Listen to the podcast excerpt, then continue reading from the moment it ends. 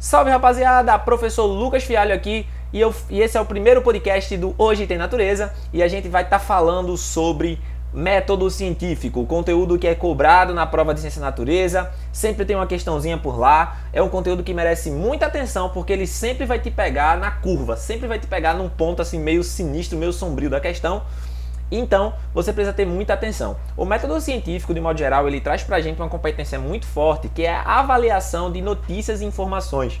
Ou seja, se você passa sob o crivo do método científico, muito dificilmente você vai cair em fake news.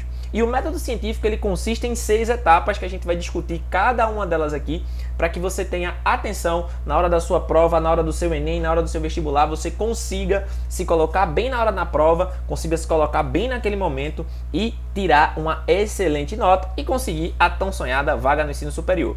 Então vamos de conteúdo e a gente vai começar falando do primeira, da primeira etapa do método científico, que consiste na observação. Sempre que é, você percebe um fenômeno, você observa ele. No método científico, o pesquisador vai se colocar numa posição de tentar perceber todos os cenários, todos os detalhes, todas as perspectivas possíveis daquele cenário. Então, antes de qualquer coisa, o pesquisador precisa perceber uma situação, um fenômeno, um problema e observá-lo. Observá-lo e observá-lo e observá-lo e observá-lo. Para só aí, depois disso, ele criar questionamentos. E agora a gente fala da segunda etapa do método científico. Se a primeira fase é a observação, a segunda é perguntar por que danado esse fenômeno ocorre. Perguntar como esse fenômeno ocorre. Quais são os fatores que originam esse fenômeno? Quais são as variáveis? É, quais são as consequências? Quais são as causas? Diversas perguntas podem ser feitas baseadas nesse problema que você acabou de perceber. Então, é, essa percepção do que é o problema, do questionar o problema, de perguntar o problema, é uma etapa fundamental que antecede a formulação de hipóteses. Então, a partir das perguntas que você faz, você vai, obviamente, vai criar, vai propor algo como se fosse uma verdade, algo que é uma verdade temporária. Tá ligado? Então a hipótese é bem isso, ela é uma verdade temporária. Você não sabe se é verdade ou não, mas a sua intuição, a sua observação, a sua experiência de leitura, de conhecimento sobre aquele tema vai permitir que você discuta aquela situação e entenda perfeitamente como ela ocorre, assim, tipo, temporariamente. Você não tem certeza daquilo. Então você vai, obviamente, propor estratégias e caminhos e soluções para que é, uma explicação possível para aquele problema. Então você vai formular uma hipótese. Então essa hipótese ela precisa ser testável. E como assim testável? Você não pode criar uma hipótese absurda. Tem que ser uma hipótese, uma verdade que você, uma verdade temporária que você consiga provar ou que você consiga negar aquela hipótese, porque a hipótese é uma coisa que muita gente que se confunde é achar que a hipótese ela é sempre verdade. Não. A hipótese ela é uma verdade temporária. Então ela pode ser validada pelo teu experimento, que é a nossa próxima etapa, ou ela pode ser refutada. Se ela for refutada, tu vai precisar criar uma nova hipótese e aí fazer um outro experimento. Se essa tua hipótese ela for aceita, ela for validada pelo teu experimento e aí tu segue para as outras etapas. Então a hipótese é isso, ela é essa proposição temporária.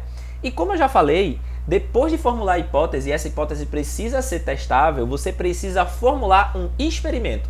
E o que danado é esse experimento? Esse experimento é um caminho que você vai precisar percorrer e esse caminho tem que ser muito claro, ele tem que ter critérios muito bem definidos, ele tem que ter uma estrutura muito bem organizada para que você consiga ter validade nos seus resultados. Você não pode simplesmente fazer a revelia. É necessário que exista um método, uma sequência. Os, as etapas do experimento a gente chama na, na universidade de metodologia. Que quando vocês entrarem na universidade vocês vão perceber o quão chato isso é.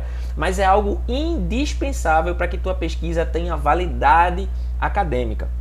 É esse experimento, são os resultados desse experimento que a comunidade científica vai discutir para validar a tua hipótese, para validar a tua teoria, né? Obviamente, se o teu experimento confirmar as tuas hipóteses. Então a teoria é isso, tá? Já me antecipando aí dizendo a vocês é que a teoria é justamente isso.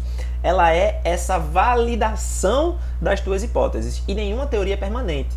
Toda teoria está mudando, ela está sofrendo adaptações, ela está crescendo, mas isso é um assunto para um outro podcast extremamente longo, que a gente vai falar muito mais sobre isso, sobre esses aspectos gerais da ciência, que eu acho que isso merece sim ser discutido, principalmente nesses momentos que a gente vive aí que precisa dessa verdade, que a gente precisa trazer à população, trazer a você fera, trazer a comunidade toda, a sociedade de modo geral, a importância de olhar as coisas sempre com muito critério, sempre analisando as informações, sempre procurando as evidências, as fontes, verificando se os experimentos foram feitos, para que a gente não passe por aí dizendo coisas mentiras, notícias falsas, espalhando é, notícias que não são verdadeiras, que são complexas, que são erradas, que só estão ali para criar desinformação. A quinta e, e penúltima etapa desse experimento, não última, né, mas porque ela é importante, é depois que tu faz o experimento, tu vai analisar esses resultados. E é nessa análise de resultados que a tua hipótese pode ser validada ou ela pode ser refutada. Se a tua análise de resultado, ela refuta a tua hipótese, ou seja, tu, a, tu propôs uma hipótese e essa hipótese não foi verdadeira, por assim dizer.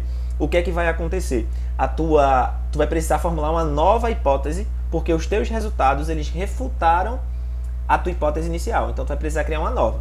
Entretanto, se ao analisar teus resultados, tu percebe que os teus, o teu experimento, os teus resultados, eles apontam que a tua hipótese inicial estava correta, que faz sentido, que ela está coerente e os resultados são significativos, você vai partir para a sexta etapa, que é justamente a conclusão. Ou seja, você vai formular uma teoria baseado no experimento que tu teve, nas tuas hipóteses, para que você consiga explicar outros fenômenos da natureza. É obviamente que nenhuma teoria é completa. O Stephen Hawking morreu dizendo que a gente precisa de uma teoria do tudo, e ainda assim é uma teoria, ele não chamou de lei.